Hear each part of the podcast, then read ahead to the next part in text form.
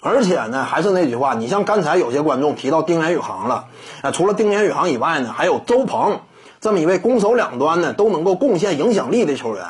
呃，其实呢，客观的讲啊，这届中国男篮呢也并不是说真正的呃完整阵容。那这两位那都是极具影响的球员，尤其丁彦雨航，如果说他保持健康，能够打比赛的话，那你要清楚锋线我们用人这块还至于这么捉襟见肘吗？在一个残阵的情况之下，起码我们最近这么些年以来，在真正的世界顶尖大赛当中很少赢球吧，对不对？这届起码你还干干干赢了一场呢。并且面对波兰，你也是这个险败，对不对？你也是非常遗憾的啊，最终输到了比赛。当然，这在客观上来讲也是体现了双方实力的差距，因为你关键时刻把握能力不强，也是你实力的一部分嘛。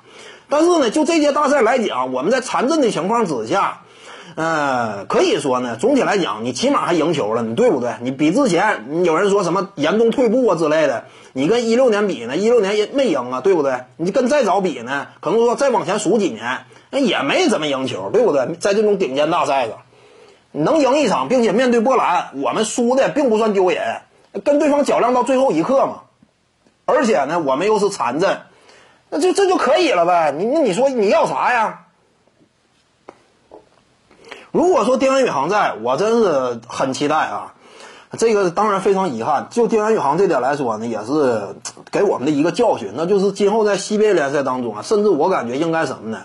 嗯，就是你对于球员打封闭这种事儿，那真是不能放任，不能说完全让这个俱乐部自主决定。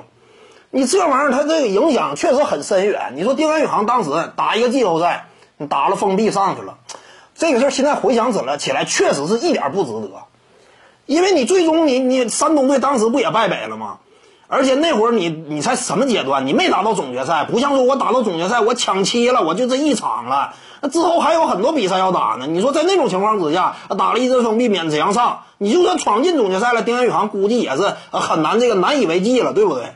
非常可惜这个事儿。今后我估计啊，有可能因为丁彦雨航出现的这样一种情况，呃，进而呢使得 NBA 啊对于这个球员伤势问题的处理这方面呢，能够有进一步细化的一些规则，这个都是非常有可能的。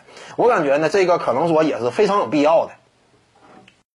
各位观众要是有兴趣呢，可以搜索徐静宇微信公众号，咱们一块聊体育。中南体育独到见解就是语说体育，欢迎各位光临指导。